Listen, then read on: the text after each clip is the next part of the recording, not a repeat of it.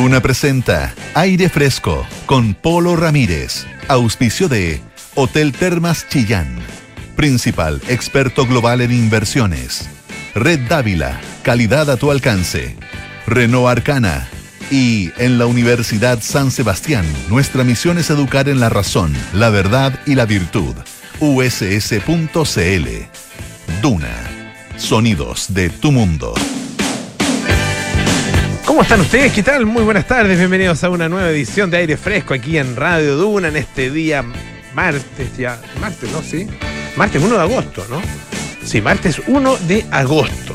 Y eh, estamos, como siempre, aquí a las 6 de la tarde, pasadito, un poquitito pasadito a las 6 de pero apenas segundos em, en esta oportunidad. Y como siempre estamos en el 89.7 acá en Santiago, 104.1 en Valparaíso, 90.1 en Concepción, 99.7 en Puerto Montt. Nos pueden escuchar también en el canal 665 de BTR. Pueden utilizar nuestra aplicación Radio Duna. En cualquier parte ahí escuchan eh, la radio en todas partes del país y, o del mundo.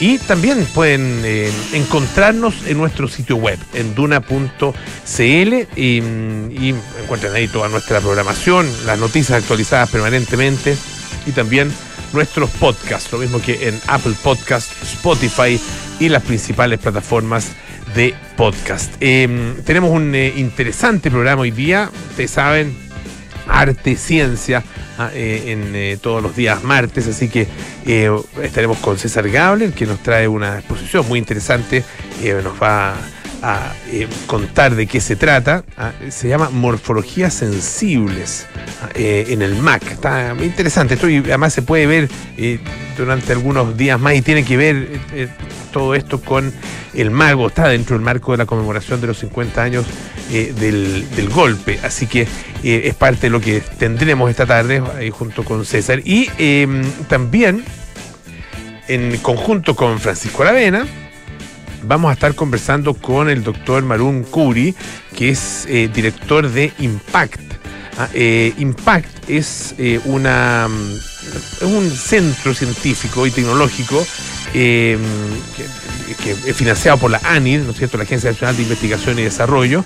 Esto con este sistema que se llama de financiamiento basal, que ha sido uno de los tipos de financiamiento muy importantes para el desarrollo de largo plazo de la ciencia, eh, que viene ya desde hace algunos años.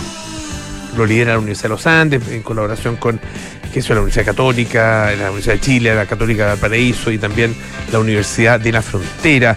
eh, y trabajan eh, justamente en, temas que, bueno, están enfocados hacia la mejoría de la salud y la calidad de vida eh, de las personas eh, para hacer que las terapias eh, que se van desarrollando sean efectivamente accesibles eh, para todos. Y vamos a conversar eh, acerca de las eh, investigaciones que él está realizando, el doctor eh, eh, Malón Curi, eh, a propósito de las enfermedades que impactan a la vida diaria. Eh, como la insuficiencia cardíaca, la osteoartritis, el lupus, la pupitis ah, y otras enfermedades y bueno, los distintos tipos de terapias y tratamientos que se están desarrollando para enfrentarlas. Así que interesante lo que tendremos eh, durante este día aquí en aire fresco, en eh, un día bueno, importante desde el, punto de vista político, ¿no? Ustedes ya probablemente fueron testigos de esta cadena nacional, cadena nacional a las 11 de la mañana aproximadamente, eh, con eh, eh, un entorno muy curioso, muy, muy distinto. Ahí en un CITE, en la comuna de Independencia, Ah, ahí está ubicado el presidente, ah, un CITE que se ve muy bonito, muy ordenadito, con plantas, qué sé yo. Y una bandera chilena al fondo, el presidente en primer plano, hablando entonces y presentando su eh, pacto fiscal, ¿ah? su propuesta de pacto fiscal. Eh, no vamos a entrar eh, eh, en detalles, ¿ah? Pero bueno, es, lo que, es lo que se ha planteado y es una oportunidad. ¿ah? una oportunidad para que se produzca algún tipo de encuentro de voluntades. Finalmente, realmente el- esto tiene que ver con el financiamiento de eh, los beneficios sociales, de, la- de las políticas sociales. Eh, en ese sentido es eh, indispensable corregir muchas cosas de nuestro sistema de recaudación fiscal, de recaudación tributaria, porque hay mucha ilusión, hay mucha evasión, hay muchas exenciones que a veces son bien y otras veces mal aprovechadas. Eh, y por lo mismo, haciendo un, apretón, ah, se puede efectivamente eh, lograr una recaudación mayor. Eh, y lo más polémico que tiene que ver con los nuevos impuestos, bueno, queda postergado un poquito hacia, hacia ya los próximos meses, principio del próximo año, de hecho. por lo tanto, se empieza por aquellos aspectos donde debiera haber algún tipo de acuerdo. esta, estrategia ha sido denominada, denominada por el tema Tercer, un artículo bien interesante Isabel Caro y José Miguel Wilson, como una salida de emergencia.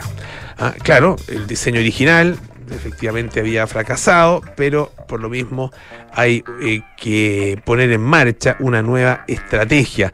Em, y em, bueno, se buscaba, ¿no es cierto?, que esto fuera, eh, que, fuera una propuesta lo, más convocadora posible y por eso la cantidad de, reuniones, tuvo más de 30 reuniones el ministro Mario Marcel ah, con eh, distintos... Eh, con distintos representantes del mundo del trabajo, del mundo de la gran empresa, del mundo de las pequeñas empresas, con sectores políticos, etcétera, etcétera son dos, son ideas matrices que se que, dividen, digamos, la propuesta eh, original, ah, como les decía, todo lo relativo a ilusión, evasión, modernización del Estado, ah, queda para ahora, y marzo 2024 el aumento de la carga impositiva. Y esto tiene que ver con las dificultades que ha tenido el propio gobierno de convencer a la oposición eh, de, eh, de sentarse a negociar nuevos tributos.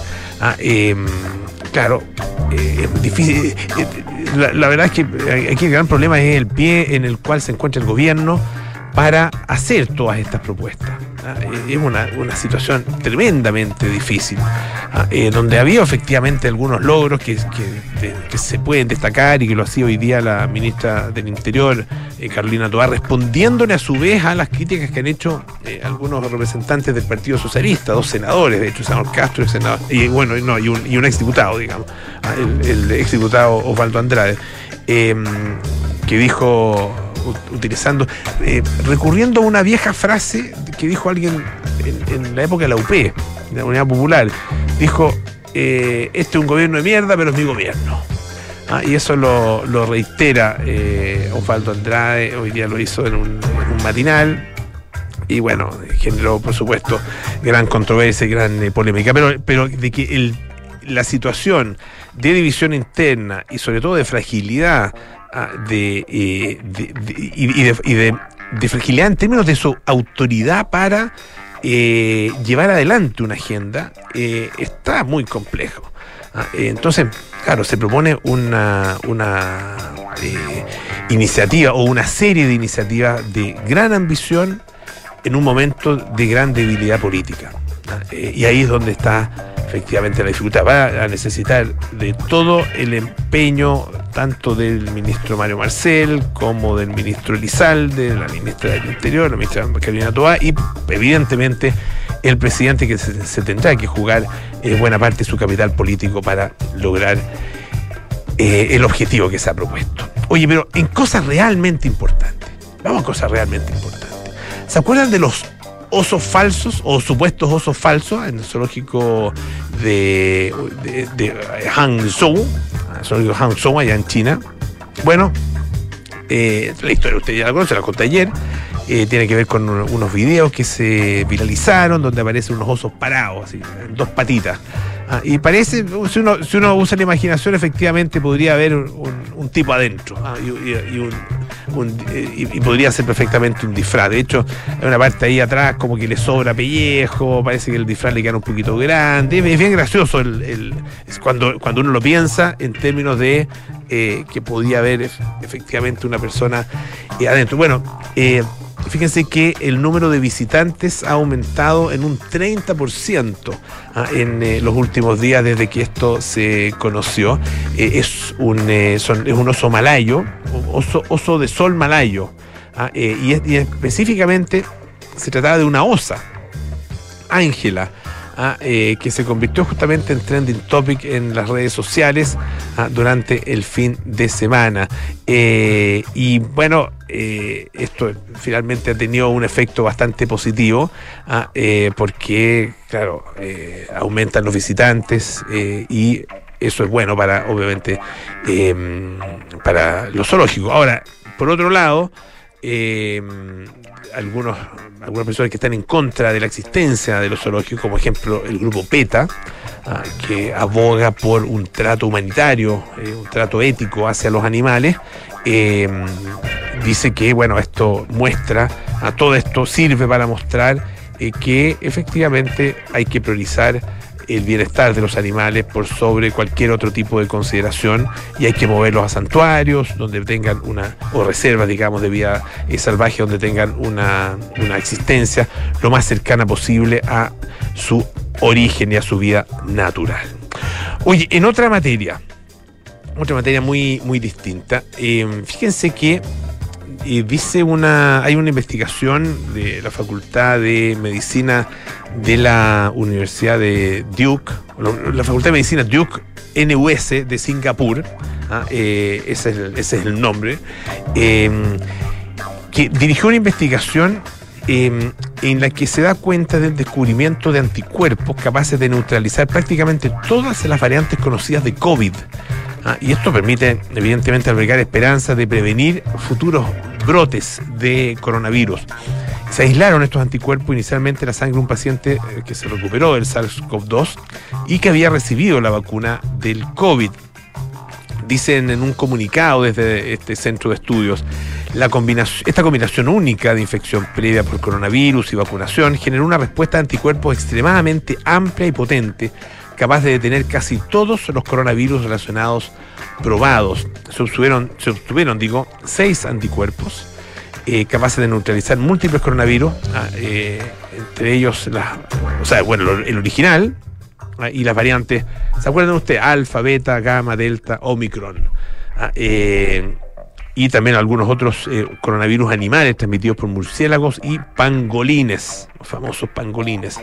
El más potente de estos anticuerpos se llama E7, o se denomina E7, Dice esta nota que actúa sobre un punto débil de la proteína spike, ¿ah? que la proteína espiga, digamos, ¿ah? del virus, y que es la que el virus utiliza para la invasión de la célula. Y aparentemente lo que logra esta, este anticuerpo es bloquear ¿ah? esta espiga eh, y de alguna manera inactivarla e impedir el proceso de cambio de forma que necesita el virus para infectar las células y causar la enfermedad.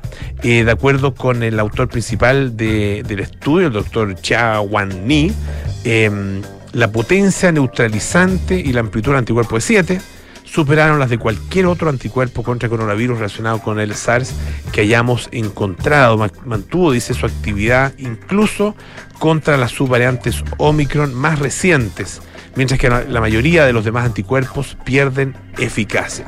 Ah, Súper interesante entonces eh, esto, porque además eh, tiene que ver con que eh, son adelantos que sirven todavía el, virus está presente, el coronavirus, o sea, el, SARS-CoV-2 sigue presente, sigue presente acá en Chile también, ah, obviamente muy disminuido en relación con lo que fue durante la pandemia, pero eh, nadie dice que esto no pueda en cualquier minuto eh, reactivarse eh, y se siguen desarrollando vacunas y por lo tanto estos adelantos también servirían para empujar esos mismos desarrollos. Oye, en una historia menor, no sé si tan menor, para las personas que eh, a la que les afectó no es nada de menor. Fíjense que cuenta una nota del diario Metro del Reino Unido que una mujer contó que había cancelado el matrimonio de su hermano ah, eh, después de que eh, el, conflicto que ella tenía con su futura cuñada ah, llegara al máximo.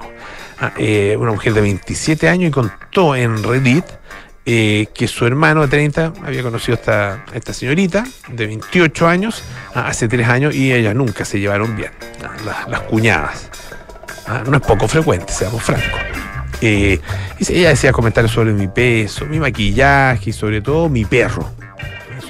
odiaba los animales y odiaba que llevara a mi perro, a mi labrador, Toast, se llama, a, a la casa de mis padres o de mi hermano. Y dice que aunque ella intentaba mantener una actitud pacífica por la felicidad de su hermano, se sorprendió cuando Ella, que así se llama esta, esta jovencita, le pidió que fuera su dama de honor después de que la pareja se comprometiera. Bueno, esta mujer, la, que cuenta toda esta historia, aceptó, pero la relación se siguió deteriorando ah, eh, debido a una, bueno, una serie que, de responsabilidades que ella había tenido que asumir ah, en representación de su hermano y de su novia. Tiene que reservar locales, dice, florista, la banda de jazz, todo. Y lo que es peor, esperaba que yo pagara todo con mi tarjeta de crédito. Se estaba pasando un poquitito de la, de la mano, se había tomado el codo para que, para que vamos a decir una cosa por otra. Bueno, cada vez que le preguntaba a ella, me decía que sus padres me lo devolverían antes del matrimonio. A medida que se acercaba el gran día, la mujer afirmó que la futura esposa se volvió insoportable debido a sus requerimientos constantes. Y esto se agravó ah, cuando se abordó el tema del dinero. Le pregunté, dice la mujer, si había recibido eh, los, recibos, ¿no es cierto?, las boletas actualizadas de todo lo que debía. Y dice que la insultó, ella explotó, la insultó terriblemente. Y lo que más me llamó la atención eh, es que le dijo en algún minuto, ¿para qué necesitas el, dinero? Tu perro enfermo ya está muerto. Y claro, sucede que Toast, o Toasty, como le dice ella, murió un mes antes de todo esto. ¿ah? Después de haber liberado, dice, librado una valiente batalla contra el cáncer, era mi perro del alma, estaba destrozado. Y le sacó en cara al perro, imagínense, eso obviamente generó eh, una rabia tremenda. Se fue del lugar donde estaban conversando y cuando iba camino a casa ideó un plan para vengarse. Llamó a todos los proveedores, todos los proveedores del matrimonio y canceló los depósitos que habían sido pagados con su tarjeta de crédito, dejando a la pareja con solo tres semanas para cubrir el costo por sus propios medios. Dice, de- después de casi 20 llamadas, lo único que quedaba del matrimonio era el vestido y un arco floral. Y después, bueno, le envió un mensaje de texto a su hermano, se lo explicó ah, y le dijo también que ella no iba a estar presente en el matrimonio. Y ahí obviamente empezó a explotar eh, el teléfono de ella, dice que apagó el teléfono en medio de todo esto eh, y, y desde entonces ha evitado el contacto con su hermano, con la mujer, o sea, con su futura cuñada, por supuesto, eh, y solo ha hablado con su madre, la que, fíjense, se ha mostrado bastante comprensiva con toda esta situación. Dice, sé que lo que hice fue extremo, pero tampoco podía quedarme brazos cruzados y permitir, y, y- y permitir toda esta crueldad. No puedo evitar sentirme mal, eso sí, por arruinar el gran día de mi hermano. La peleita, te pasaste. Escuchemos un poquito de música. Este es John Mellencamp con Hurt So Good.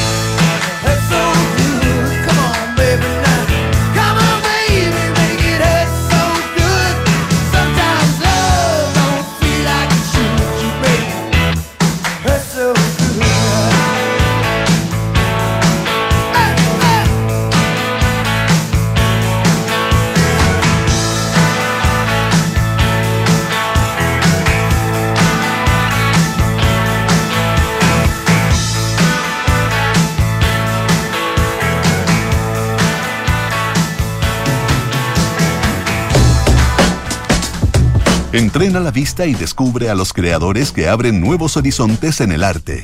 Porque ver es más que mirar, esto es Figura y Fondo, con César Gabler, en aire fresco. Presentado por Fundación Actual. El, arte, la pintura, la escultura, todas las expresiones artísticas eh, de las artes plásticas esencialmente son nuestro tema los días martes acá en Figura y Fondo, en aire fresco. Y don César Gabler tiene la palabra. César, ¿qué tal? ¿Cómo estás?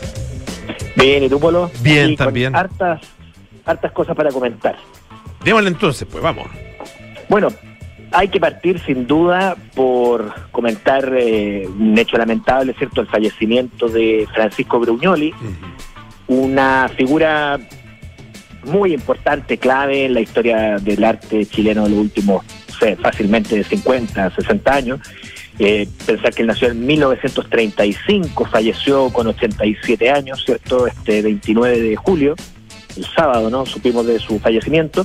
Y es un artista que marcó en varias dimensiones, porque fue, además de artista visual, teórico, docente y director por 20 años del Museo de Arte Contemporáneo.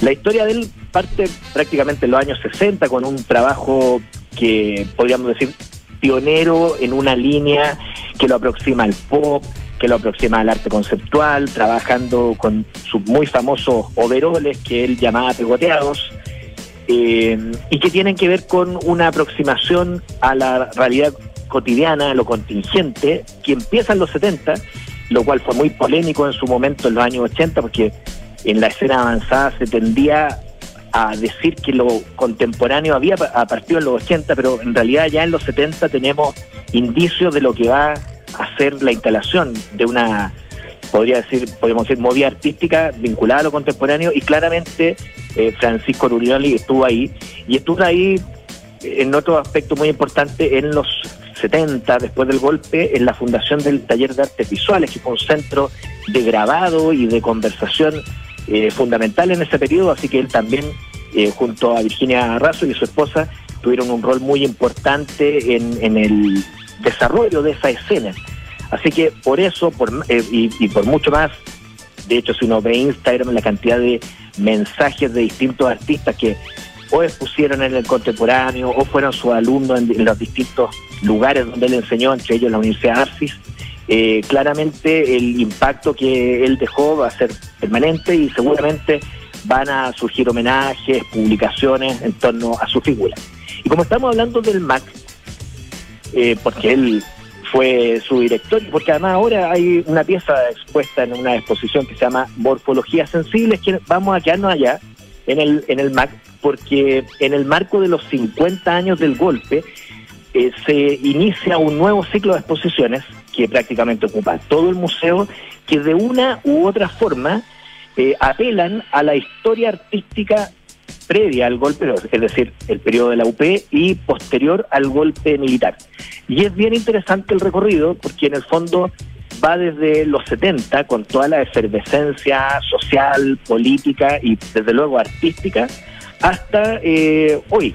De hecho, el, el- ciclo remata con un artista joven que es eh, Seba Calfuqueo. Es un recorrido que parte entonces con obras de Roser Bru, por ejemplo, de, del propio Bruñoli, de su hermana, de Paulina Bruñoli, una gran artista textil, eh, y te muestra cómo fue variando, yo diría desde, desde el mundo de los artistas de izquierda, las distintas posiciones. Primero en torno al arte en el contexto del golpe, no están todas, en el contexto previo al, golpe no están todas, pero uno puede ver, por ejemplo, desde el arte más comprometido, si uno quiere, incluso uno podría decir el arte más panfletario, eh, asociado probablemente al, al muralismo, asociado a, la gráfica popular, y luego también ciertas expresiones que eran mucho más complejas en su, en su lenguaje, eh, pero que apelaban justamente a lo mismo, a un compromiso con lo que estaba pasando en los 70 y de cómo los artistas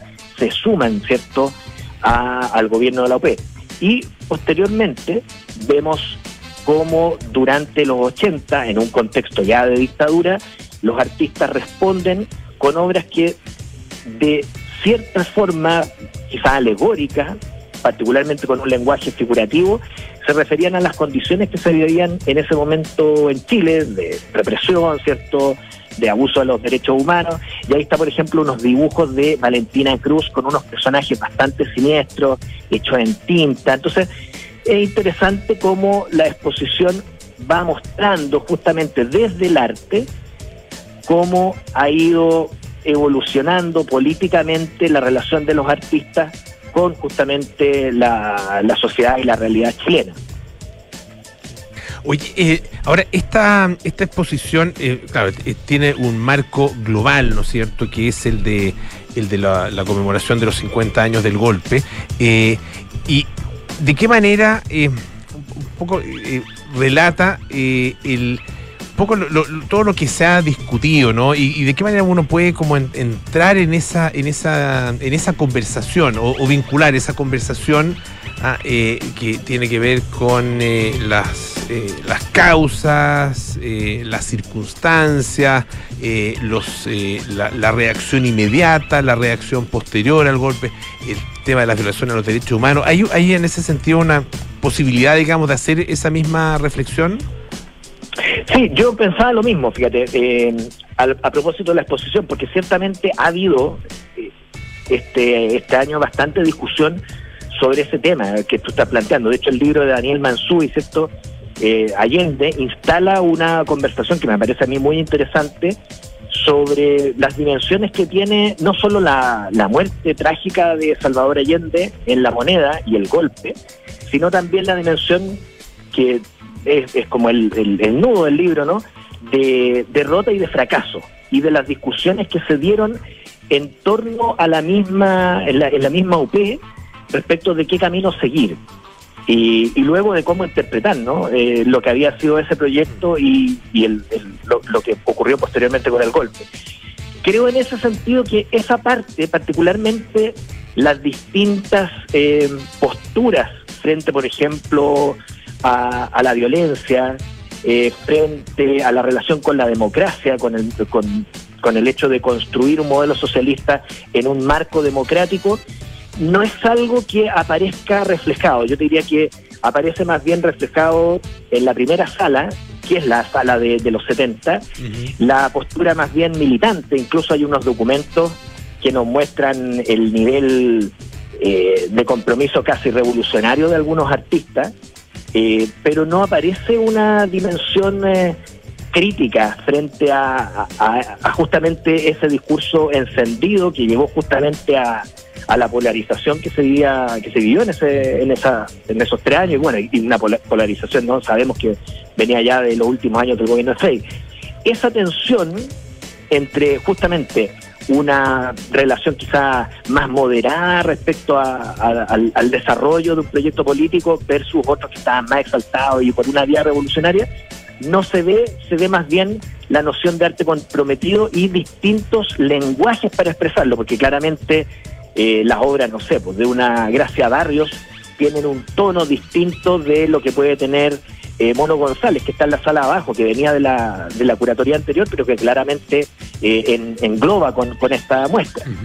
Y luego, ya en, en, en plena dictadura, lo que uno ve es un arte que tiene mucha relación con, evidentemente, con el dolor, con eh, representaciones del cuerpo, eh, podríamos decir, reprimido, a- constreñido, es la- el caso, por ejemplo, de las esculturas de Juan Eguenau, que en su momento eh, se presentaban como figuras que mostraban las limitaciones que tenía la mujer, una lectura feminista que por, su- por supuesto que es pertinente, pero también en el contexto de esta muestra uno lo puede leer como la represión corporal, ¿cierto? Como, como el abuso. Eh, yo te diría que eso sí es muy evidente, como es muy evidente también la crítica a, a ciertos modelos y visiones nacionalistas del país que vienen del mundo militar. Se ve, no sé, en las obras de Claudio Correa, por ejemplo, incluso en unas de Alberto Pérez, que, se, que son unas pinturas poco conocidas de él, porque Alberto Pérez se lo conoce por su pintura más cercana a signo, estas son unas pinturas ca- casi caricaturescas que presentan a unos militares bastante grotescos. Así que esa parte de la discusión sobre justamente mm, cierta, eh, podríamos decir, relectura o replanteamiento sobre lo que significó en la propia UP las decisiones y posturas que se estaban jugando, no, yo creo que no, no es algo que aparezca, yo te diría que en general es algo que no aparece en el arte contemporáneo en Chile respecto de, de la unidad popular. Sí han aparecido temas posteriores, por ejemplo, la representación del mundo de los Chicago Boys y todo lo que significa eh, el, el modelo neoliberal. Eso ha aparecido en la obra de algunos artistas, no en esta, no en esta exposición, pero sí apareció en el arte contemporáneo en Chile. Pero esa revisión, como lo que tú creo que estás planteando, no, yo no lo he visto y quizás es un pendiente. Lo me- el, el memorial, la conmemoración, de hecho hay una obra de Fernando Prats que muestra el bombardeo de la moneda, recordemos, Fernando Prats, además de un destacado artista chileno que vive en, España, no en, Barcelona, es un artista que es sobrino nieto de Carlos Prats, por lo tanto, eh, su, su familia vivió de, de manera muy cercana, muy dramática, por cierto, eh, el golpe y sus consecuencias posteriores. Oye, bueno, de todas maneras, eh, más allá de la, de la, de las posturas, más allá de, lo- de los, finalmente de, la forma como eh, una muestra artística se hace, se hace cargo de las reflexiones que hace la propia sociedad, eh, es interesante sin duda visitarla, es, es una mirada y es una mirada que, además fue muy influyente en, en su minuto, tanto antes como durante y después ah, de todo ese periodo. Don César Gable, muchísimas gracias, un abrazo grande, que esté muy bien. A ti, Polo. Oye, eh, vamos a, mm, a contarle un par de cosas muy importantes. Queremos darle la bienvenida a Clínica Dávila, a Red Dávila, porque es una red. Ah, eh, y hay una excelente noticia, ah, que en estos tiempos además es de gran alivio, porque tú sabías que Dávila es una red con dos clínicas en Recoleta y en la Florida y con tres centros médicos ubicados en Las Condes, Ñuñoa y Maipú. Así es, porque ahora Red Dávila está más cerca de ti. Red Dávila, calidad a tu alcance. Invierte con Principal y adelántate a los cambios del mercado. Conoce más en principal.cl. Y la influenza aviar está afectando poblaciones de animales en el mundo. Hoy la Universidad San Sebastián promueve el enfoque One Health, basado en la relación entre salud animal, humana y los ecosistemas. Conoce más en uss.cl. Hacemos una pausa, volvemos con más aire fresco. Oh, estuvo muy bueno el partido. El segundo set espectacular. Igual creo Jaime, ¿estáis bien? ¿Qué? ¿Qué me decías? Quédate sin palabras con Renault Arcana y súbete a la evolución del sur. Conoce su atractivo diseño, sofisticado y deportivo. Un motor turbo de 150 HP que rinde hasta 19,6 kilómetros en carretera. Paddle shift al volante, 6 airbags, gran capacidad maletero y pantalla táctil con Android Auto y Apple CarPlay. Conoce más en Renault.cl. Darko Center. La influenza aviar está afectando a grandes poblaciones de animales en Chile y el mundo. Su rápida propagación y posible afectación a personas ha alertado a la OMS. En la Universidad de San Sebastián promovemos el enfoque One Health, basado en comprender la relación entre salud animal, humana y de los ecosistemas, impulsando una investigación que aporte a mejorar la calidad de vida y el cuidado del planeta. Conoce más en uss.cl. Universidad San Sebastián. Vocación por la excelencia. Los inviernistas tienen un lugar favorito, uno completamente renovado, con un estándar superior y paisajes inolvidables. Bienvenidos a la montaña, bienvenidos al nuevo Hotel Termas Chillán. Prepárate para vivir la diversión de la nieve y la emoción del esquí. Disfruta de esta experiencia única y asegura tu lugar en la montaña reservando ahora. Ya se abrió el centro de esquí. Te esperamos, Hotel Termas Chillán.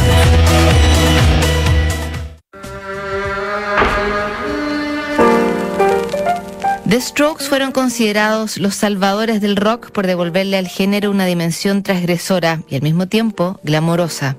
Apenas dos semanas después de los atentados a las Torres Gemelas aparecía este set, un disco que involuntariamente se convirtió en el reflejo de una ciudad que se levantaba desde las cenizas. Este set, el debut de The Strokes, esta es la historia que te contaremos hoy desde las ocho y media en un nuevo capítulo de Sintonía Crónica Debut en Duna 89.7. ¿Eres un inversionista que está buscando nuevas oportunidades en el mercado? En Principal tenemos una solución para ti. Presentamos el nuevo Fondo Mutuo Estructurado Deuda Pesos, con una rentabilidad objetivo del 12% no garantizada en 24 meses y sin mínimos de inversión. Si buscas diversificar en instrumentos de bajo riesgo, aprovecha esta oportunidad de la mano de una asesoría de primer nivel. Conoce más en principal.cl. Principal, experto global en inversiones. La rentabilidad o ganancia obtenida en el pasado por este fondo no garantiza que ella se repita en el futuro. Los valores de las cuotas de los fondos mutuos son variables. Enfrentar el cambio climático es tarea de todos. Duna, por un futuro más sostenible. Más de 24.000 personas son capaces de acumular una cantidad de pasos que es suficiente para dar vuelta a la Tierra nada menos que 105 veces. Ese fue el resultado de un desafío en el que grupos de trabajadores de 230 empresas españolas se comprometieron a dar 6.000 pasos diarios durante dos meses y a dejar sus automóviles en casa una vez por semana. Todo para que los organizadores de esta actividad planten un árbol por cada participante que completó el reto.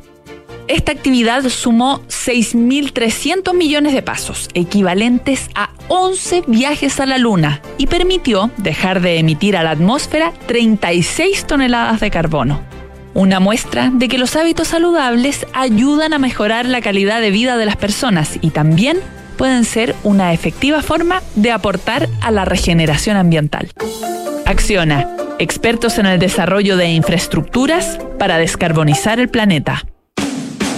Estás en aire fresco con Polo Ramírez. Estamos de vuelta aquí en aire fresco, esto es Radio Duna. Si estás con ganas de recorrer lugares en un SUV sofisticado y equipado, hazlo con Renault Arcana. Nuevo Hotel Termas Chillán te invita a disfrutar de su temporada de invierno. Ya abrió el centro de esquí. Reserva ahora y descubre la emoción del esquí y de sus actividades exclusivas. Te esperamos en Hotel Termas Chillán. Nos preparamos para los viajes espaciales, conocemos los últimos avances de la medicina y nos enteramos de los nuevos algoritmos que se están usando. Activa tu inteligencia artificial, porque en aire fresco es hora de conversar con los expertos junto a Polo Ramírez y Francisco Aravena. Ya estamos junto a Pancho Aravena para conversar acerca de eh, desarrollo de tratamientos, de terapias para distintos tipos de enfermedades que se están haciendo además acá en nuestro país en un, uno de, los, de estos centros de investigación que tiene eh, un tipo de financiamiento, además que hemos también Claro. mencionado acá en el programa, ¿no es cierto?, que es muy interesante, el financiamiento basal, ¿no es cierto?, para darle proyección de largo plazo a la, a la investigación científica. ¿Qué tal? ¿Cómo estás? Muy bien, Polo. Claro, eh, una de las cosas que hemos tenido oportunidad de hacer acá en esta sección es no solamente hablar de investigaciones particulares, de proyectos particulares, sino que también de la manera en que la ciencia se va organizando para dar pie, justamente para dar lugar, no solamente a eh, investigaciones, sino que también a, experiencias colaborativas. Y hemos visto cómo la ciencia eh, es cada vez más colaborativa, no solo en términos de disciplina científica, sino que también de instituciones. Y por eso es importante destacar eh, ejemplos como el que vamos a mencionar hoy día, el Centro Impact, que es un centro científico y tecnológico de excelencia que está financiado por la Agencia Nacional de Investigación y Desarrollo, eh, a través, como tú mencionabas, Polo, de concursos de financiamiento basal. Está liderado por la Universidad de los Andes eh, y colaboran la, Pontificia Universidad Católica, la Universidad de Chile, la Pontificia Universidad Católica de Valparaíso y la Universidad de la Frontera. Y lo que mm, caracteriza a este centro es que trabajan en terapias avanzadas y celulares, eh, que son eh, terapias en general eh, altamente innovadores que se basan, por ejemplo, en terapia génica, en terapia celular, en eh, terapia de tejidos. que permiten, como tú mencionabas, Polo, prevenir o tratar enfermedades bastante diversas. Para conversar sobre todo esto, estamos con el director de este centro Impact, Marún Curí. ¿Cómo estás, Marún? Muy bien, gracias. Gracias por gracias. visitarnos. Bienvenido, hoy. muchas gracias por estar con nosotros. Nos decía fuera del micrófono que llevas harto tiempo en, en Chile, ¿correcto? Sí, una década. Una década, ya. Chileno para bien y para mal. Para, para siempre bien. Hablemos de las terapias avanzadas y celulares em, que se han hace tiempo ya destacado como eh, se, o se, se- se ven con alta expectativa, ¿cierto? Como, como el futuro de la medicina, pero que obviamente desde el inicio, no sé si eso sigue siendo el caso, y es mi primera pregunta, pero desde el inicio también han destacado porque si bien eh, prometen mucho, eh, es difícil un poco aterrizarlas dado lo específico justamente, dado los costos que involucra por definición, ¿no? Cuando se desarrollan eh, terapias que tienen que ver con, eh, con eh, la composición de los pacientes, ¿cierto? Cuando, cuando hablamos, por ejemplo, de terapia génica o de ciertas terapias celulares, que obviamente un poco desarman el paradigma de, por así decirlo, la terapia o la droga que sirve para todos, ¿no? Efectivamente, primero me gustaría contextualizar, porque cuando uno se escucha centro de investigación, la persona, el paciente piensa que es algo muy lejano de, de lo que puede ser beneficioso para él, para una persona que recién fue diagnosticada. El centro de investigación Impact es intervencionista, es decir, queremos realmente empezar con el paciente. Entonces, hoy todo lo que se hizo antes de la creación de este centro, que inició sus actividades en noviembre de 2021, recién, entre armar el equipo, etcétera, eh, hay atrás más de 10 años de investigación. Entonces, la parte eh, preclínica, es decir, en el laboratorio, ya se fue hecho. Y hoy estamos iniciando un centro de investigación clínico. Es decir, ya tenemos... Uh, prueba de concepto y vamos a estamos iniciando la investigación clínica. ¿Qué significa esto? Siempre hago hoy referencia al COVID, porque el COVID no, ha, educado de manera muy positiva, ya todos saben lo que es ensayo clínico fase 1, 2 y 3, y hoy el centro está realmente entrando en ensayos clínicos de fase 1 y de fase 2. Es decir, hoy lo que voy a mencionar no son wishful thinking, no son vamos a llegar en 10 años mm. y ojalá que todo nos sale bien. Es la primera parte. Para responder directamente a a, tu pregunta, tú mencionas paradigma, es exactamente esto. Y hoy el rol del científico, el científico que estaba aislado en su laboratorio, eh, así solo, hablando solo, ya no existe. Hoy efectivamente la ciencia es colaborativa, es una ciencia también de saber comunicar porque la ignorancia es también un tema que nosotros como científicos tenemos que luchar contra. Eso lo vimos muy bien en, durante la pandemia, donde salieron productos A, B, C, y, hoy sabemos, hoy nos reímos cuando miramos estos productos, esos tratamientos eh, que finalmente fueron o falso o, no tienen ninguna base científica. Entonces, la parte de comunicación es muy bien. Ese programa la verdad apoya a que, a que se dejan los paradigmas. Entonces, regresando un poco a lo que nos interesa, que son las células madre. Eh, hoy son tratamientos que son parte de, los biológicos.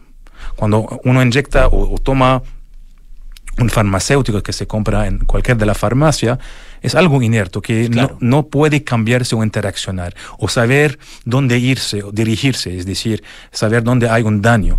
Y, y lo biológico, específicamente la, de manera más específica las células, interactúan. Entonces van a interactuar y van a sensar dónde hay problemas y van a cambiar qué drogas ellas mismas pueden producir. En un contexto inflamatorio tienes que producir antiinflamatorio. En un contexto de muerte celular, de daño, de, daño tisular, tienen que eh, producir eh, eh, um, productos de crecimiento, de protección de esos tejidos. Y ese es un poco el valor de inyectar algo que es inteligente, Smart Biologics, que pueden interactuar en función de la necesidad del cuerpo. Y obviamente atrás de esto existe toda una lista de tratamiento que ha mostrado que efectivamente no sirve. No todo es positivo. Eso es bueno, eso también te da credibilidad que el tratamiento no es bueno para todos. Si no, si no estamos hablando del aceite de, serpientes y eso es exactamente lo que la ciencia trata de combatir. Mm. ¿Y cuáles son las, líneas principales de las investigaciones que están haciendo ustedes? Sí, en el Sandro la puedo ver de dos miradas. Una mirada más ciencia, es decir, la tecnología que estamos haciendo, inteligencia artificial, eh, ingeniería de tejido, tratamientos celulares u derivados celulares, es la parte científica. Y, los, y, y, también hay una mirada más clínica, que son las aplicaciones, las enfermedades, y la dividamos en cuatro. Ah, enfermedades osteoarticulares, tal como la artrosis de, artrosis de rodilla, donde hay hoy más de 800 pacientes en Chile bajo el concepto de diferentes ensayos clínicos o de prueba de concepto que nosotros mismos hemos, hemos tratado con este tipo de tratamiento uh, celulares. Entonces, la primera es uh, musculoesquelético, eh, en el área de cáncer, en el área de eh, enfermedades perinatales, de, complicaciones del embarazo y también en la salud mental, donde tenemos ensayos clínicos en depresión donde eh, se pide reclutamiento de esos pacientes. Y acá di- lo divido en dos aplicaciones. Una es observacional, queremos aprender, queremos detectar de manera temprana y eso a través de nueva tecnología que una de ellas se llama la eh, biopsia líquida, es decir, ahora no hay que ir a sacando un pedazo del tejido dañado, más bien en la sangre buscamos Mm. marcadores de este mismo tejido y obviamente intervencional donde se inyectan tratamiento. Es un poco las aplicaciones y las intervenciones que tomamos. Sí, eh, mencionabas el, eh, el aceite de serpiente, ¿no? El snake oil, que es como el paradigma de la charlatanería, ¿no? Hiciste Eh, snake oil, ¿cierto? No, no, no. no, porque a mí me dijeron no puedes hablar inglicismo, así que Ah, hice, hice ah, la traducción sí, así. dije, dije, bueno, no, tú, tú también lo dijiste, pero está bien. Sí.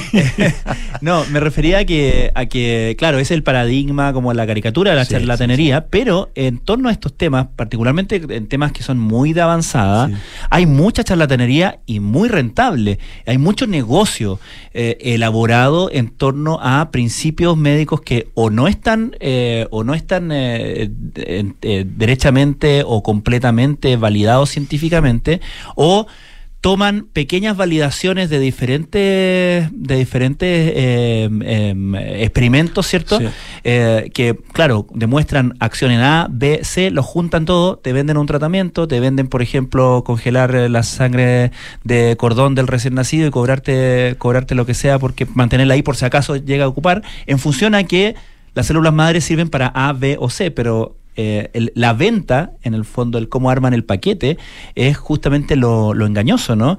Cuando hablamos de eh, terapias de futuro, cuando hablamos de innovación en medicina, me imagino que eso también eh, genera una tensión para ustedes que están haciendo este trabajo, ¿no? Efectivamente, el oportunista va a correr mucho más rápido Mm. a ver la oportunidad que el científico que va a tomar su tiempo a escribir, a pensar su proyecto, a interactuar con sus pares y luego iniciar y ejecutar sus ideas.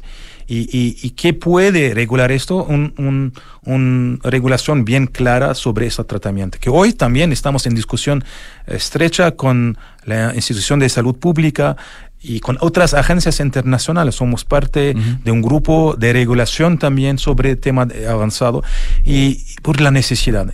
Y siempre pensamos que en Chile acá se pa- pasa cualquier cosa y otros países no. Es, es algo transversal. Obviamente el nivel de descontrol o control va a depender de, va a depender de cada país. O el Estados Unidos mismo tiene este problema.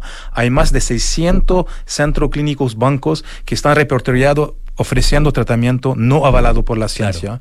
Y obviamente eso es algo gravísimo porque se desprestigia hoy los conceptos que nosotros tenemos, necesitamos el tiempo para poder ofrecerlo con certeza y con seguridad.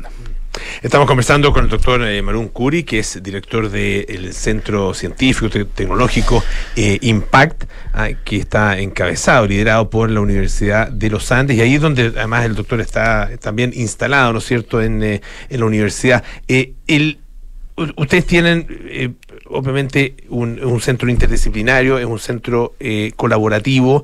eh, y me imagino que también tienen colaboración con, eh, con centros de otras partes del mundo. En ese sentido, quería como preguntar un poco el, especie de diagnóstico general del, del- del estado de, de- de avance, digamos, eh, y de, eh, de desarrollo y calidad de nuestra ciencia. Ah, em, porque, bueno, siempre, siempre nos entrevistamos muchos científicos acá en el programa y claro, admiramos obviamente los avances que se han logrado y todo, pero uno tiene, uno pierde la perspectiva, no sabe cómo, cómo estamos dentro de este panorama eh, más, más amplio, ¿no es cierto?, latinoamericano, incluso mundial. Sí, muy buena pregunta porque uno piensa que está haciendo ciencia pero a nivel chileno. La verdad, la ciencia es internacional. Cuando todos los científicos chilenos publican, o la mayoría de ellos publican en, en esas referencias internacionales y se revisan ah, antes de la publicación y se piden a veces ah, datos eh, adicionales. Y esos revisores no van a decir, ah, eso viene de Chile versus eso viene de Francia, esto viene de, de Estados Unidos. Tenemos los mismos estándares. El, el problema que queremos solucionar en Impact específicamente es cómo hacer que esta ciencia, que es para mi juicio, que yo trabajé en Singapur y en Estados Unidos y en Francia y publiqué en esos países, es del mismo estándar. Con, con me- obviamente con menos recursos. Y acá viene el, saber de cómo va a ser con mu- mu- mucho con muy poco. Pero es otra, otra conversación. No voy a hablar de, de- financiamiento, del financiamiento de- científico. Pero el problema es, estamos publicando de alto nivel, pero lo que nos falta es que esta ciencia puede ah, cruzar y llegar a la clínica. Y eso es donde se requiere realmente el puente. Hoy el Centro IMPA quiere ser este puente. No solamente eh, acá hay, hay que salir de la competencia, hay que salir del ego. No, cualquier producto o cualquier tratamiento que tiene eh, probabilidad de ser utilizado en la ciencia, en, en la clínica, es el centro que le quiere, quiere eh, darle un pulso directo, ah, eh, que son líneas de investigación interna o con los colaboradores que estamos haciendo o con los colaboradores internacionales. Y eso va a ser un poco el- el- la, la misión principal del centro. Doctor eh, Marún Curi, director del Centro Científico Tecnológico eh, Impact, muchísimas gracias por estar con nosotros esta tarde. ¿ah? Gracias Muy bien. Muchas gracias. Gracias. Gracias, Pancho. Un gusto. Hasta la próxima semana, ya nos vamos. Viene Cartas Notables con Bárbara Espejo, Nada Personal con Matías del Río y Josefina Ríos, Terapia Chilense con Matías Rivas, Arturo Fontaine, Noam Titelman y Sintonía Crónica Debut con Bárbara Espejo y Francisco Aravena. Nosotros nos juntamos mañana a las 6 de la